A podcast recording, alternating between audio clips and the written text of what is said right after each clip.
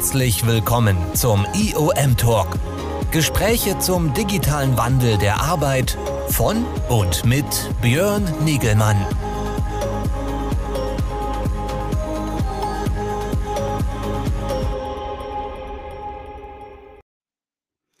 Ja, hallo, ich darf euch alle ganz herzlich begrüßen hier beim weiteren IOM Talk am Dienstagnachmittag. Mein Name ist Björn Negemann von Congress Media und ich unterhalte mich hier jede Woche Dienstag äh, mit unterschiedlichsten Expertinnen und Experten rund um den Wandel äh, zur digitalen Transformation der Arbeit. Das ist unser großes Thema bei der Shift Work, unserer Plattform und äh, dem IOM Talk, dem wöchentlichen Live-Gespräch, äh, Gesprächsformat, was wir organisieren, ähm, neben unseren Events und Fortbildungsangeboten.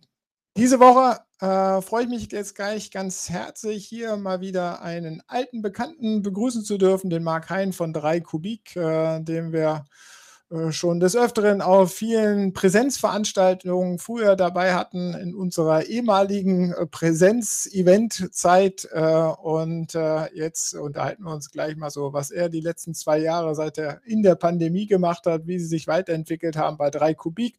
Und insbesondere sein Thema ist immer wieder die Hybrid Work Transformation und spricht davon ja auch immer von Expeditionen, auf denen Unternehmen da unterwegs sind und äh, was er da für Empfehlungen hat, wie man diese Expeditionen gestalten sollte und worauf es dabei ankommt. Darüber sprechen wir jetzt gleich im Gespräch nach dem kleinen Einspieler.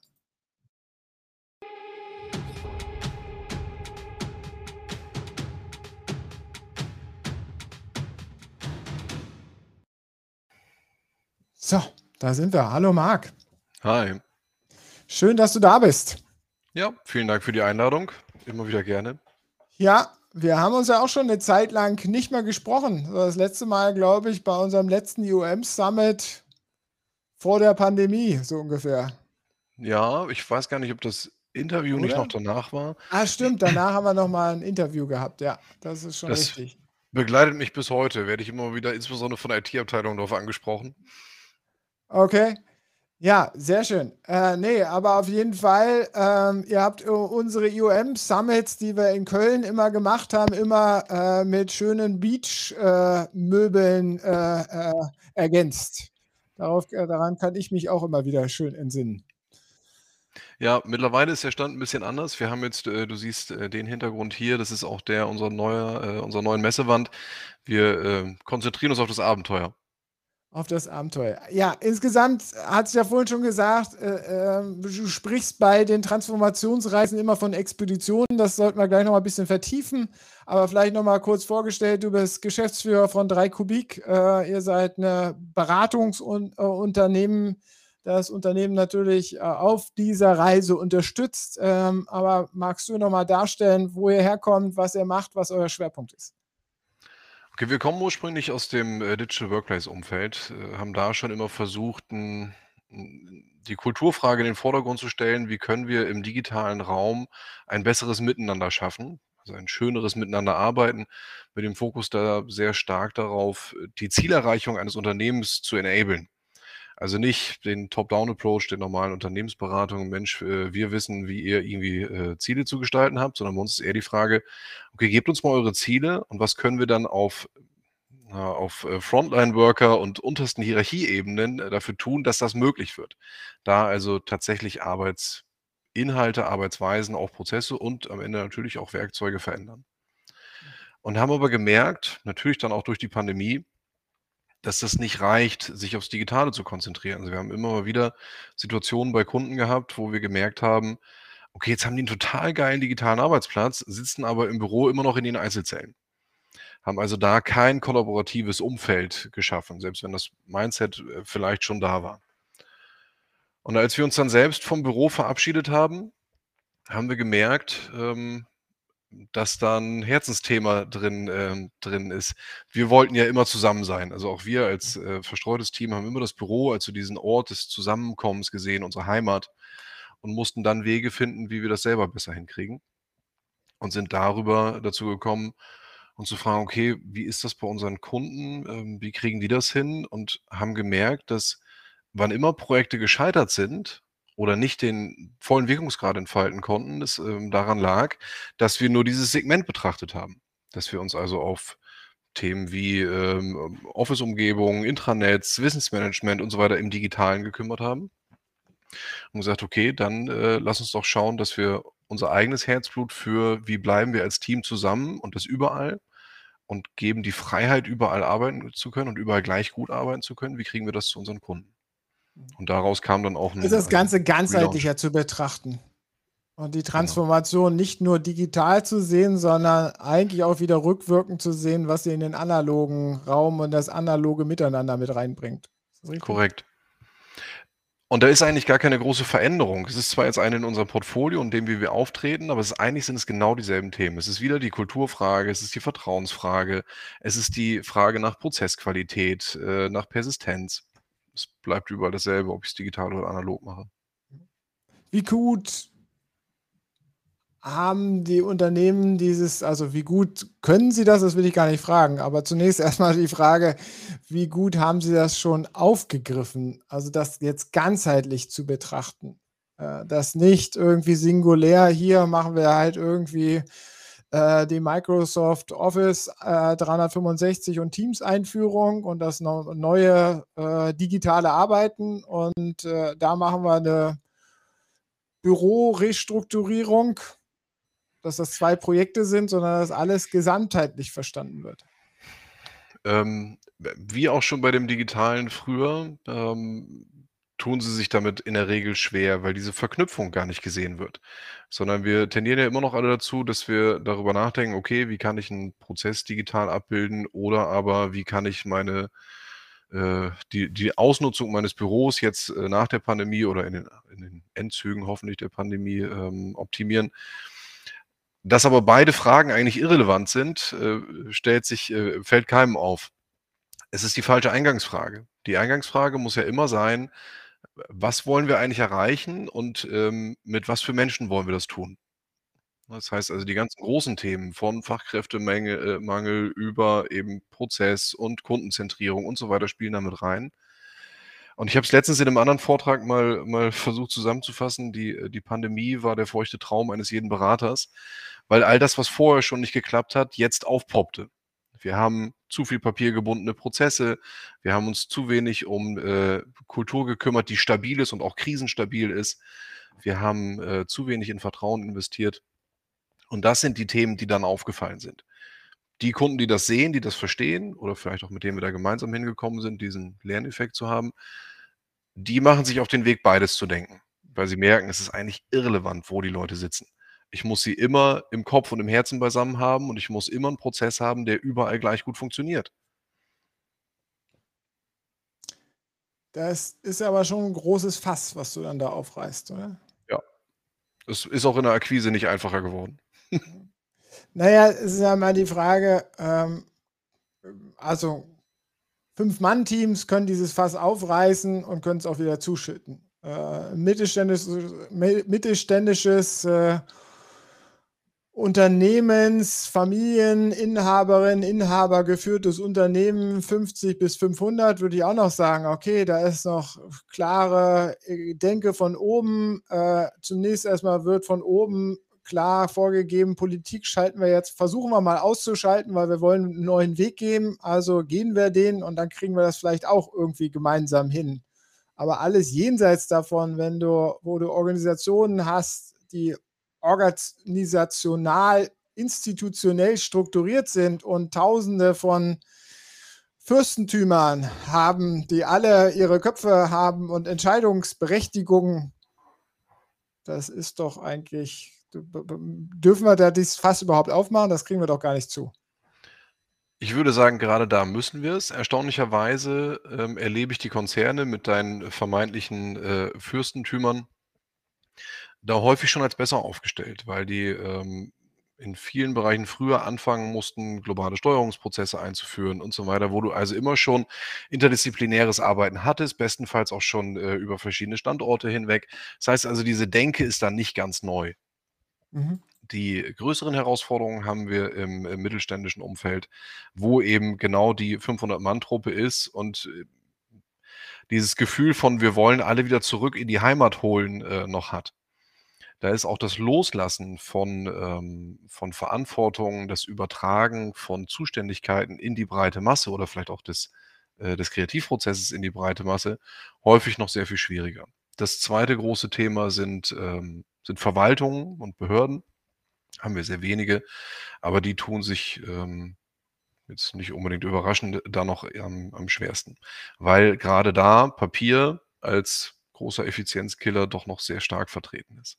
Mhm. Also ich, mal ein Beispiel, das haben wir am Anfang der Pandemie, hat ähm, eine meiner Töchter musste, äh, musste ihre Hausaufgaben noch per Post zugeschickt bekommen, weil sie nicht in der Lage waren, dafür was anderes so schnell aufzusetzen.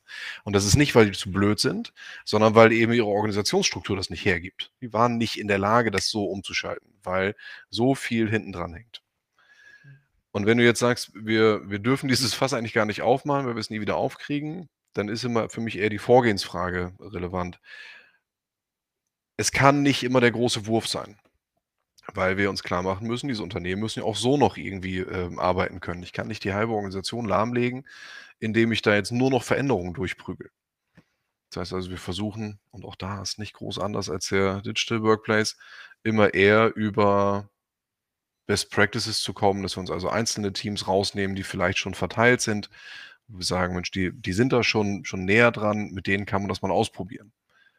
Der, die Art und Weise, wie du diesen Change in die Organisation trägst, ist dann das viel interessantere, nämlich wie sorge ich dafür, dass Mitarbeitende am Ende sagen, oh geil, das will ich auch haben. Und vielleicht so auch in, in so einer Grassroot-Bewegung von unten Druck aufbauen können. Weil auch da, wie in jedem Veränderungsprozess, ist unsere größte Hürde eigentlich eher das Mittelmanagement. Es verliert Zugriff, es verliert Zuständigkeit, es verliert Informationshoheit. Wieder alles grundlegende Probleme, denen ich äh, nicht mit einem neuen Intranet, mit Teams oder mit einem Großraumbüro begegnen kann. Und auch nicht, indem ich die Leute einfach nach Hause schicke.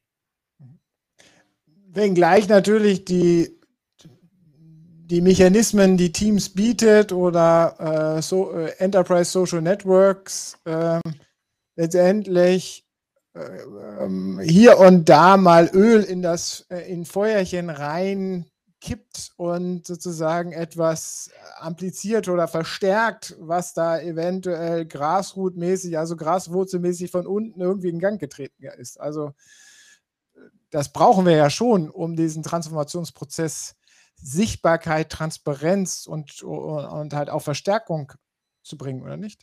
Hm, nee, ich würde sogar sagen, die, ähm, die Vielfalt der angebotenen Tools und das häufig unstrukturierte Ausrollen eben dieser bestärkt das Problem.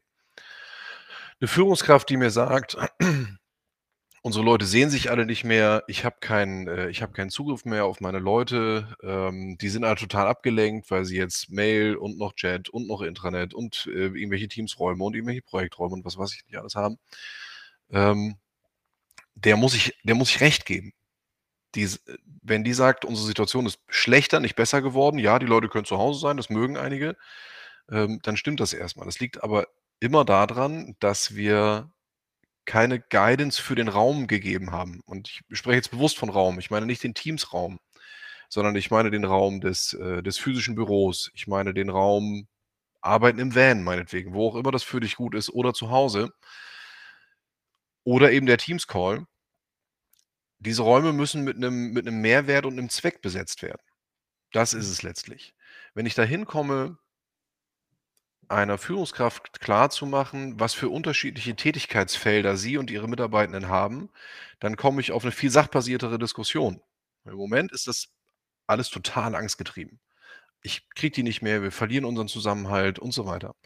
Wenn ich es aber schaffe, zu sagen, ein Büro dient einem, einem, einem Zweck, auf den sich alle, äh, auf den sich alle committen können, den sie verstehen, wie beispielsweise konzentrierte Projektarbeit oder Kreativarbeit, was auch immer, während das Homeoffice eher für fokussiertes Abarbeiten ist. Das ist auch unterschiedlich je nach, je nach Organisation und auch nach einzelnen Teams. Dann komme ich so langsam dahin, diese erste Angstschwelle abzubauen, weil sie sehen, okay, Dinge, die die Person bisher einzeln zurückgezogen in einem Einzelbüro gemacht hat, die könnte sie genauso gut zu Hause machen. Da verliere ich schon mal nichts. Ich nehme also diese erste Angstbarriere, zumindest versuchen wir das. Und dann kommst du äh, sehr schnell wieder in die prozessuale Ebene, dass du auch hinterfragst, okay, ich habe jetzt hier so 'n so 'n Steuerungsprozess, 80% der Zeit arbeiten Leute irgendwelche Informationen auf. Die befüllen Excels, äh, die machen irgendwelche Auswertungen, die produzieren daraus Präsentationen, die sie dann irgendwann halten. Dann versuchen wir an den Hand der Tätigkeitsschritte abzuleiten, okay, für welchen dieser Schritte ist es notwendig, dass der dazu physisch im Büro sitzt? Dann kommt bei relativ wenigen Punkten raus, dass sie sagen: „Okay, der Mehrwert im Büro ist so so viel größer, dass wir es weiterhin als sinnvoll erachten, die Leute in die Bahn zu stecken, auf die Autobahn, ähm, durch die Welt fliegen zu lassen, um an irgendwelchen Meetings teilzunehmen“ und so weiter. Der große Punkt, der aber immer überbleiben wird, ist Teambuilding, das Gespräch an der Kaffeemaschine, das spontane Feierabendbier. Alles das, was nicht greifbar ist, was nicht prozessual ist. Und, ähm, das ist bei uns auch in der Beratung die größte Herausforderung dafür, äh, 'n Äquivalent zu finden. Wie kriegst du also Menschen dazu, dass sie trotzdem beieinander bleiben im Kopf? Ja. Aber es hört sich ja jetzt bei diesen ganzen Ängsten oder angstgetriebenen Fragestellungen, äh sind das für mich alles Fragestellungen, die aus der Sicht der der Führungskräfte, äh, letztendlich vor allen Dingen, äh, motiviert sind. Mhm. Also, ist Ist es richtig. nicht haben wir nicht, äh, bei dieser ganzen haben wir dann bei der Transformation ist das das wesentliche Problem, was wir zu ändern haben, dass die Führungskräfte Angst haben, etwas zu verlieren, Kontrolle zu verlieren? Und wenn wir das ändern würden, dann würden wir haben wir den gordischen Knoten gelöst? Letztlich ja. Wenn du dir, ähm, mal Zahlen anschaust, ähm, grade Wunsch der Belegschaften nach flexibleren Arbeitsmodellen, nach also, sowohl Zeitarbeitsmodelle als auch der Ort, an dem sie arbeiten, kommen wir zu 'nem Schnitt von roundabout 70% von Menschen, die sagen: „Ich möchte gerne mehr zu Hause oder an anderen Orten arbeiten“, weil es mit deren Lebensrealität einfach besser zusammenpasst, ne? Wir haben von der alleinerziehenden Mutter, von 'nem Menschen vielleicht mit mit physischer Beeinträchtigung. Für all die ist der Weg zum Arbeitsplatz hin und zurück häufig schon 'n Problem. Und es, ähm, schließt sie auch aus, ne? Also, 'ne ähm, wir schaffen damit 'ne ganz exklusive Arbeitswelt, nämlich für alle, die ungebunden sind, die frei sind, die gesund sind und so weiter.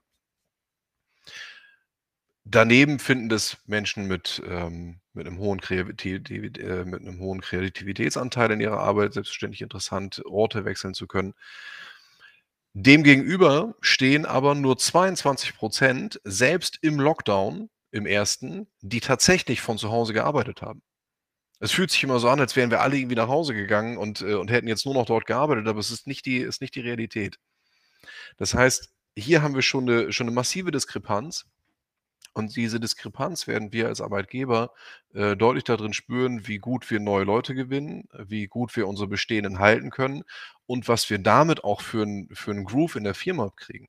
Denn 'n Mitarbeitender oder Mitarbeitende, generisch, ähm, die sagen: „Diese Firma gibt mir die Möglichkeit, das einzubringen, was ich habe und mir trotzdem noch Zeit zum Leben zu lassen, weil ich eben zum Beispiel nicht 3 Stunden am Tag irgendwie Arbeits äh, habe.“ Ähm, an die werde ich mich emotional viel stärker binden als an eine, in der ich im Büro sitze. Und das vielleicht als als abschließenden Satz dazu, die diese Ängste, dass die Leute zu Hause nicht arbeiten können nur Menschen haben, die ihren Leuten auch sonst nicht vertraut haben. Weil wenn ich 'n Team von 50 Leuten habe und sei es nur eins von 10, dann kann ich denen nicht ständig auf die Finger gucken, selbst wenn ich, äh, neben denen im Büro sitze. Das heißt also, wer zu Hause nicht arbeitet, hat das vorher auch nicht und dann haben wir ganz andere Probleme. Da komme ich jetzt aber wieder zu der Frage zurück, die ich vorhin schon gestellt habe. Wenn wir jetzt eine gut befähigte also, ausreichend gut befähigte digitale Zusammenarbeit haben äh, etabliert haben, wo die Mhm. Mitarbeiter alle aktiv auch teilen, wo sie grade stehen, was sie machen, aktives Informationsteilen, Sharing, äh, äh, et cetera, dann ist da ja das ist das meinte ich vorhin mit, da da da, äh, äh, ist ja 'n Feuerchen, was da draußen brennt. Die Leute sind aktiv dabei Mhm. und wir stellen, äh, äh, Tools, Technologien, äh, zur Verfügung, die das transparent machen, die das Ganze amplif potenzieren oder wie sagt man, verstärken äh, Mhm. sozusagen und ähm, letztendlich das Feuerchen noch größer machen. Und ähm, es ist äh, von daher, du hattest das vorhin so weggeschmettert sozusagen. Ja, die, Tools machen das ja nur schlimmer.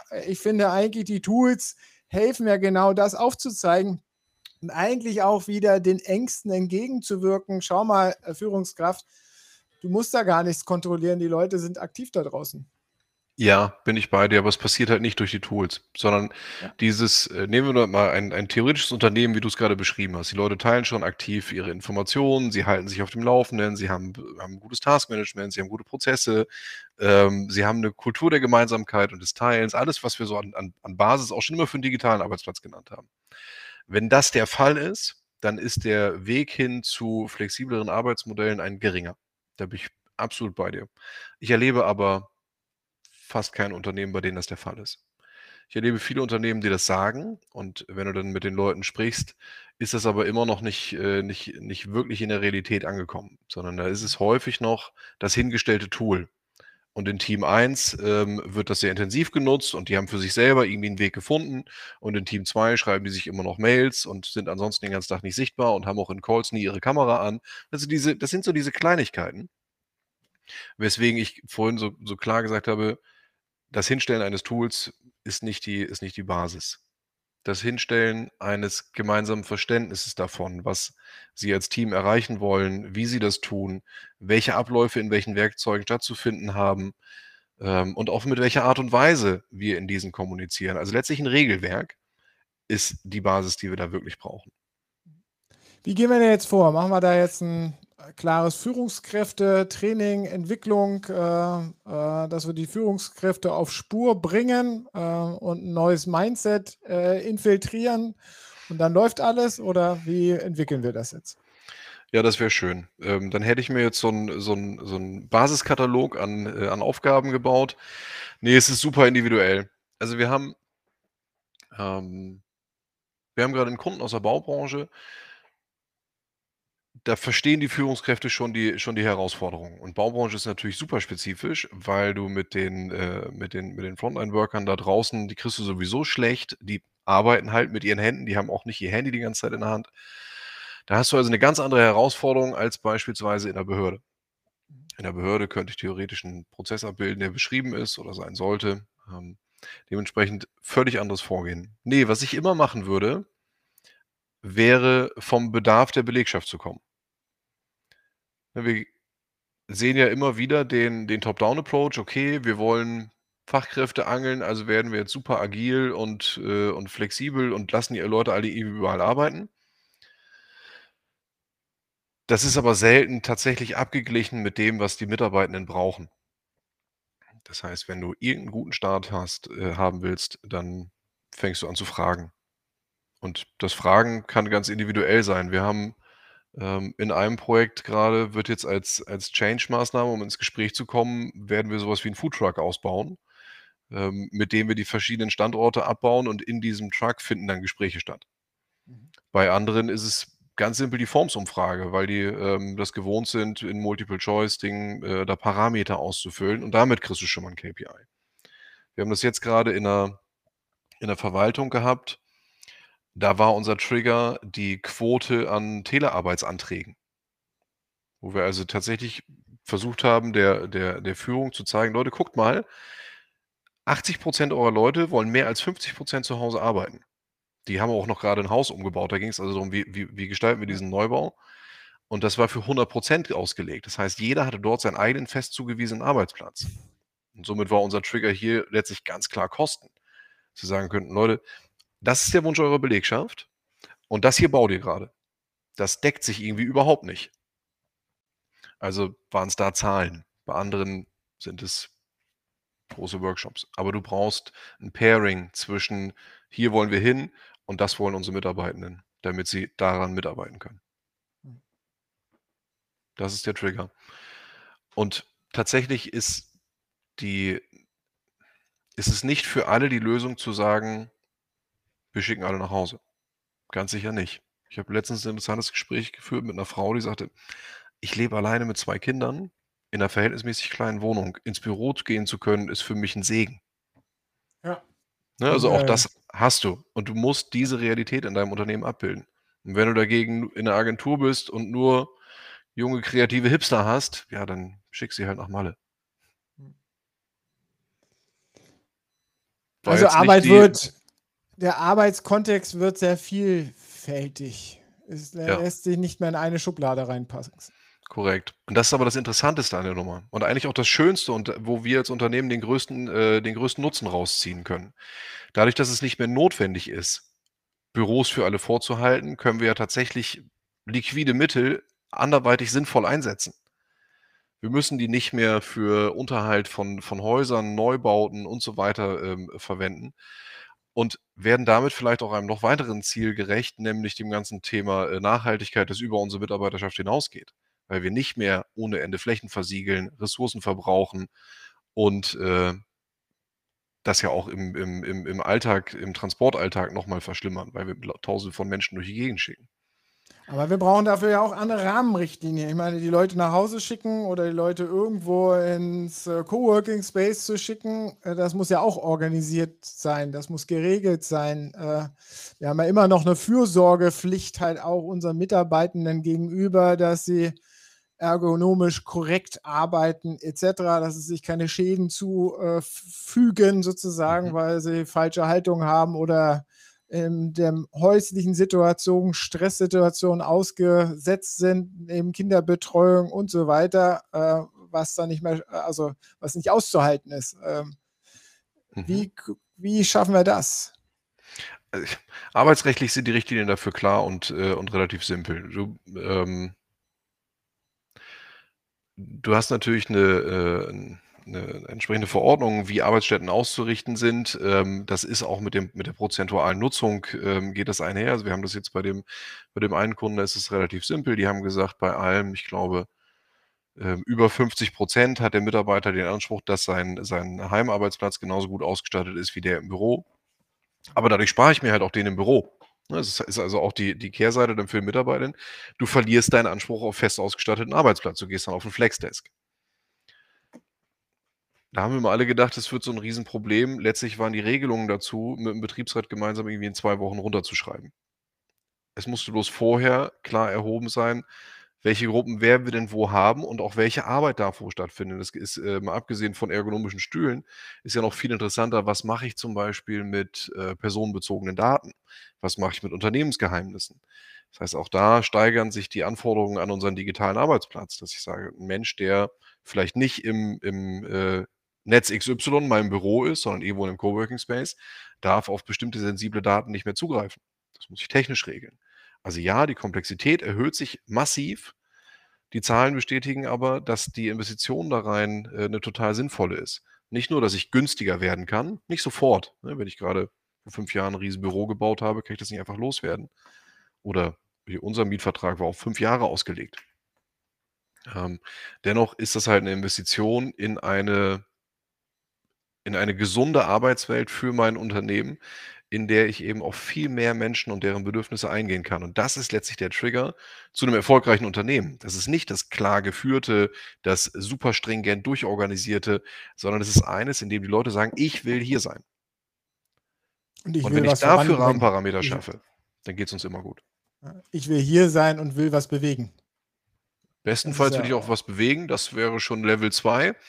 Ähm, aber ich möchte in diesem Unternehmen meine Arbeitskraft investieren und ich sitze hier nicht nur, weil ich bezahlt werde. Das wäre schon mal 'n sehr erstrebenswertes Level.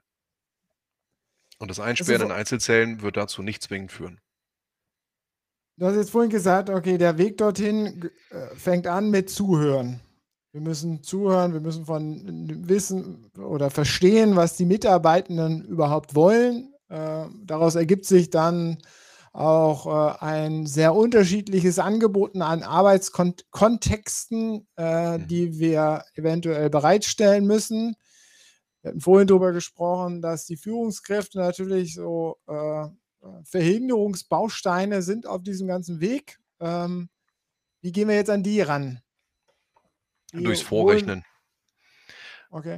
Ich kam vorhin schon also, Vorrechnen ist das eine, das andere ist, äh, durch Plausibilitätsprüfung. Die Führungskräfte haben immer Ziele. Das ist das, was eine 'ne Führungskraft äh, also einer der beiden Punkte, der eine Führungskraft ausmachen sollte, ne? Die hat ein klares Ziel, die weiß, wo sie hin will und sie ist in der Lage, Menschen dazu zu motivieren, dorthin zu kommen. Ersteres haben die meisten von uns. Also, da kann ich glaube ich jede Führungskraft könnte mir sagen, was sie irgendwie erreichen muss. Die Frage ist immer eher: Was hindert dich im Moment daran, das zu erreichen? Und da kommen die kommen die ganzen Standards. Ich finde keine Leute, ähm, die machen alle nicht das, was sie tun sollen. Das Tool XY kann das nicht und so weiter. Und wenn du aber da in diese Situation 'n bisschen tiefer einsteigst, wirst du sehr schnell Themen finden, wo den Mitarbeitenden gar nicht der Raum gegeben wird oder nicht die Klarheit, was er tun muss, um ein Ziel zu erreichen. Mhm. Und damit startest du 'ne Lernkurve. Also, ich habe, äh habe letztens 'ne Situation gehabt, ähm, da erzählten mir Führungskräfte, dass sie, äh, jetzt 'ne Bereichsleitertagung, äh, vor sich haben. Und diese Führungskraft ist eine, die Mitbestimmung, unternehmerisches Denken und so weiter total forciert. Das ist für sie 'n ganz wichtiger Punkt. Dann habe ich gefragt: „Wie läuft diese Bereichsleitertagung ab?“ Und das war primär ein Abhören von Zielen ihrer Bereichsleiter. Mhm. Dann habe ich gesagt: „Aber, ähm, du du wirst merken, dass es 'n total aggressives Vorgehen ist, ne? Also, es führt jetzt nicht zwingend dazu, dass die Leute richtig Bock haben, da weiterzudenken.“ Haben uns lange gestritten, also wirklich in Haare gehabt, ähm, und gesagt: „Ist völlig egal, wir probieren das jetzt einmal anders und danach gucken wir mal, wie das Feedback deiner Leute ist im Vergleich zu den Feedback-Erhebungen vorher.“ Wir haben also letztlich einen einzelnen Punkt gesetzt, an dem verändertes Verhalten und insbesondere gesteigertes Vertrauen in die Lösung äh, Problemlösungskap äh, ihrer Mitarbeitenden indem wir sagen: „Dieser kleine geschützte Raum, da probieren wir das mal aus.“ Das ist noch nicht die große Betriebsvereinbarung, der die der Rollout neuer Tools, ist nur anderes Verhalten. Und konnten damit kleine Lerneffekte setzen. Der hat der ist da rausgegangen und hat gemerkt: „Wow, ich habe noch nie so gute Ergebnisse gehabt und ich habe noch nie so viele lachende Gesichter gesehen in so 'nem Termin.“ Mhm. Das können wir vielleicht woanders auch noch mal probieren.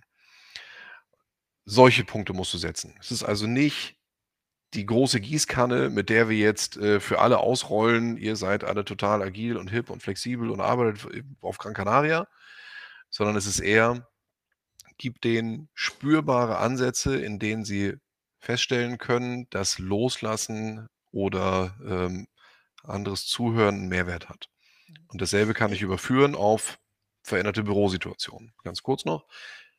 Wenn ich's schaffe, den Ablauf XY, den sie bisher durch Zusammensitzen und tagelanges Diskutieren geführt haben, in ein in eine andere Struktur zu bringen und die dann auch noch woanders stattfinden lasse und sie merken, da kommt was bei raus, dann schaffe ich Akzeptanz und, ähm, mehr Flexibilität, das auch bei anderen Dingen zuzulassen.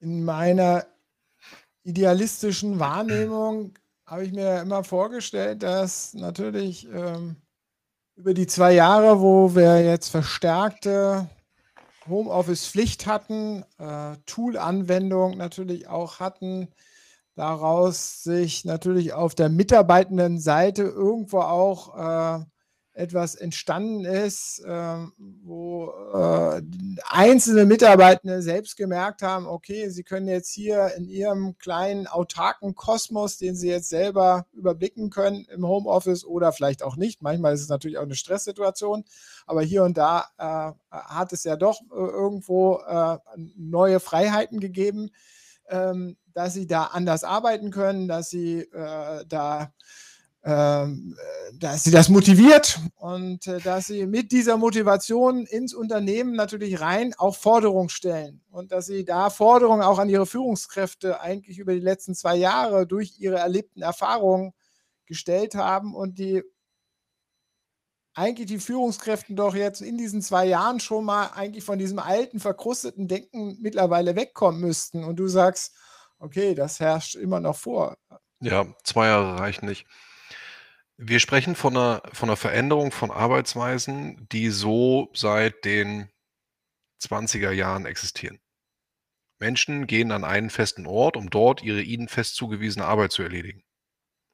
Natürlich gab es da schon Iterationen und kleinere Abweichungen und, ähm, wir haben mehr Mitbestimmung und so weiter. Aber 2 Jahre, ähm, können nur in Unternehmen was verändern, die schon auf solche Prozesse eingerichtet sind. Das Unternehmen, das da bisher noch nie drüber nachgedacht hat, weil es ja immer gut lief, wird äh, in der Zeit das nicht können. Und wir unterliegen da häufig der, der Fehlannahme aus unserer Blase. Ne, du, genau wie ich und äh, vielleicht auch einige der, der Zuhörenden, umgeben sich ja mit Menschen, die ein ähnliches Mindset haben. Wir sprechen mit solchen Leuten, weil, weil uns das ja auch nach vorne bringt. Wann reden wir denn mal mit dem, der sagt, das ist alles scheiße? Ne, den hören wir ja gar nicht, weil der sich in so eine Diskussion gar nicht einschalten wird. Heißt also, das siehst du immer eher, wenn du dann wirklich mal irgendwo hingerufen wirst.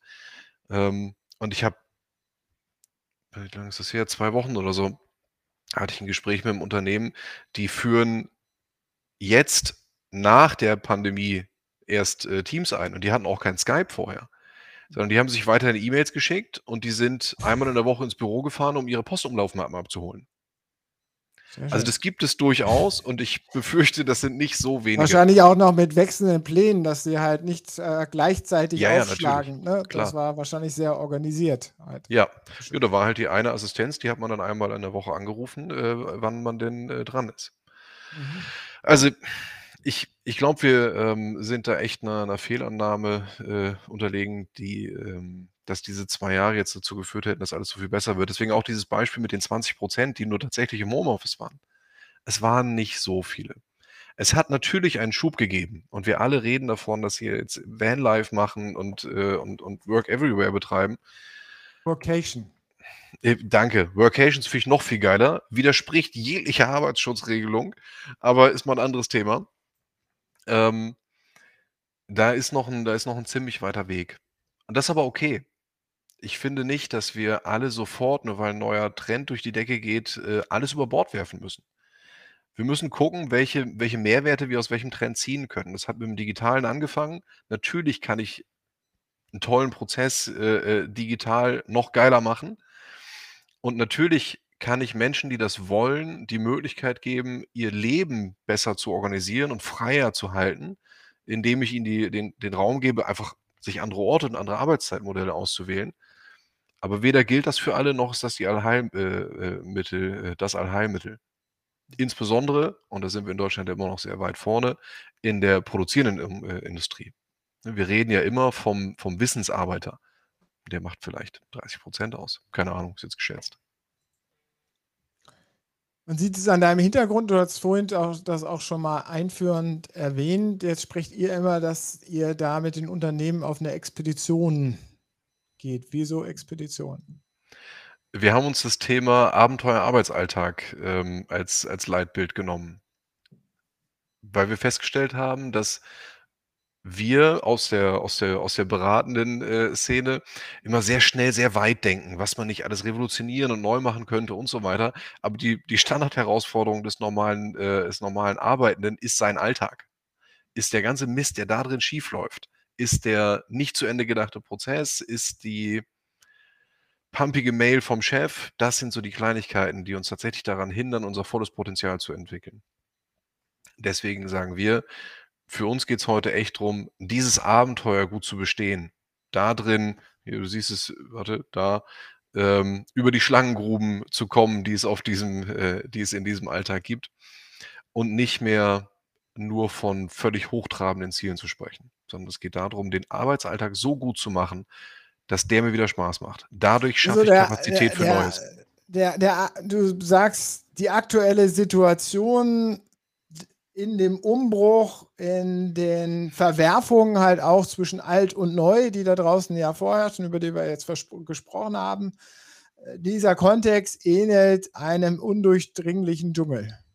Ja, ich äh, könnte jetzt auch die Bilder äh, wechseln. Ich habe auch noch was mit Tauchen und so weiter. Aber ja, der Dschungel ist das beste Bild, weil es über Jahrtausende gewachsen ist. Ist jetzt, sagen wir mal, bei uns über 100 Jahre gewachsen ist, wie wir, wie wir heute arbeiten. Hoffentlich noch erhalten bleibt und nicht von uns abgeholzt wird. Aber Ja, ja, richtig. Genau. Aber auch da wieder mit einem weiter so wird er vermutlich nicht erhalten bleiben, Ja. sondern auch der Dschungel regeneriert sich, schafft neue Strukturen, ermöglicht neues Wachstum. Ähm, also ich glaube, dieses Bild ist, ist, äh, ist total treffend, weil wir alle wachsen wollen oder zumindest bestehen wollen und, und prosperieren wollen. Und das können wir aber nicht mit einem weiter so wie bisher. Egal wo. Unsere Welt ist schneller als wir. Ja, schon fast ein schönes Schlusswort, aber wir sind ja noch nicht ganz am Ende. Ähm, wo, äh, trotzdem nochmal so zu Empfehlungen, wo wir da ansetzen können. Also wir haben jetzt vorhin ja schon einiges angeführt, also zuhören. Äh, da natürlich die Mitarbeiter äh, den, äh, den Führungskräften aufzeigen, äh, dass in einem geschützten Raum ein anderes Vorgehen, ein anderes Handeln sozusagen auch zu Effekten führen kann. Ähm, auf der mitarbeitenden Seite, über die haben wir ja bisher nicht gesprochen, da, äh, das, äh, das ganze Gespräch impliziert eigentlich bisher, dass wir auf der mitarbeitenden Seite eigentlich gar nichts machen müssen. Die sind alle hoch motiviert.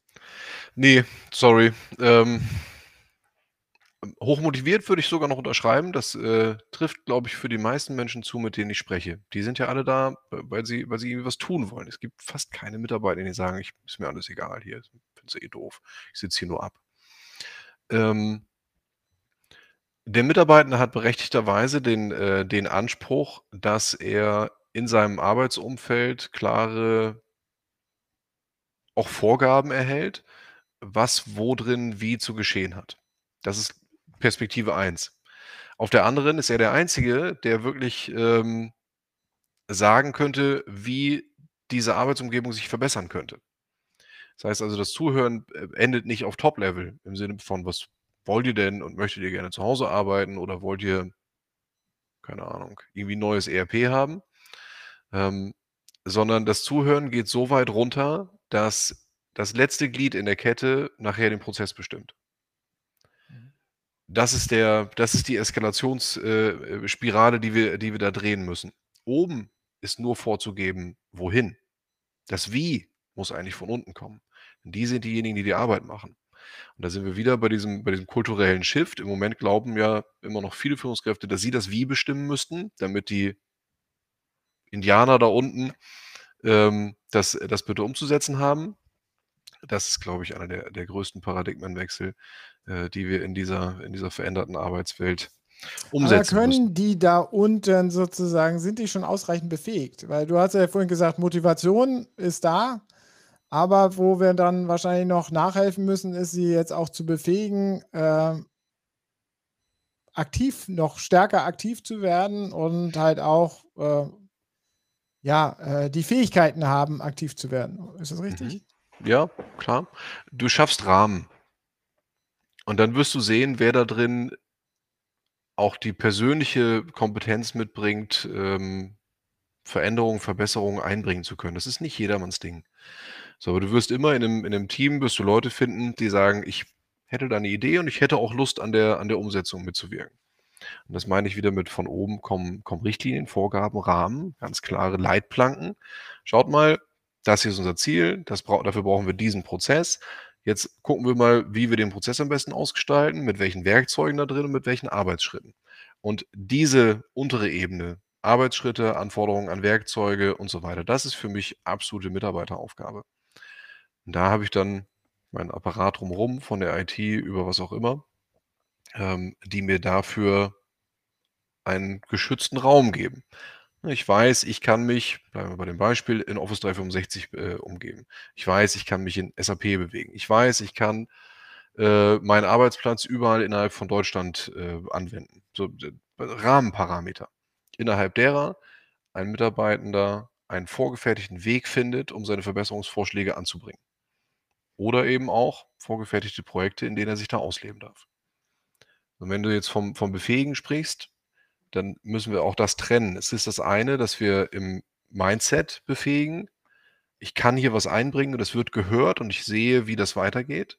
Das andere ist, dass wir sie zum Beispiel technisch oder in der Gestaltung von Prozessen befähigen. Das ist aber das Leichteste. Jemandem was beizubringen, ein neues Tool beizubringen, dafür gibt es tolle Trainer. Easy dem einen Gedanken in den Kopf zu pflanzen, was er damit alles tun könnte und wie weit er selber gehen darf in der Ausgestaltung, das ist das Schwierigere. Und dann sind wir, sorry, wieder bei den Führungskräften. Denn die müssen es zulassen. Marc, es ist Viertel nach fünf. Tolles Gespräch. Vielen Dank, dass du da warst. War sehr inspirierend. Äh, ich glaube, wir haben viel, verschiedenste Facetten wieder mal da gehabt äh, von wo wir ansetzen müssen letztendlich, das ist, äh, und da sind wir ja wieder am, am Anfang, wir müssen das ganzheitlich betrachten, nicht nur analog und digital ganzheitlich. Wir müssen äh, das auch in den Unternehmen an verschiedensten Eckpunkten ansetzen, sonst äh, wird das äh, nicht ausreichen. Definitiv, äh, du hattest das mehrfach betont, es reicht nicht aus, nur ein tolles Tool hinzustellen. Da muss mehr äh, unternommen werden und da müssen auch einige Unternehmen nachlegen. Äh, vielen Dank, dass du da warst. Vielen Dank für das Gespräch. Ähm, wir sind damit am Ende. Schön, dass ihr uns da draußen zugehört habt, uns nachhört, nachschaut. Äh, wie immer, die Folge kommt auch wieder als Podcast äh, in, auf die entsprechenden Audioplattformen. Nächste Woche sind wir hier wieder mit einem weiteren Gespräch äh, am gleichen Ort zur gleichen Zeit, Dienstagnachmittag 16.30 Uhr zu hören. Bis dann. Tschüss. Und hier sagen wir, haben noch einige Danke gesagt. Wir grüßen zurück an den Hans auch unter anderem. Tschüss, bis demnächst. Ciao.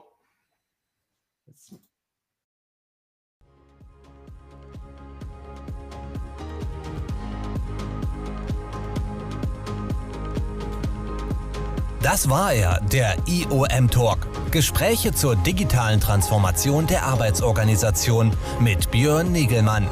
Nächste Woche geht's hier weiter. Online aber immer unter www.shift-work.de.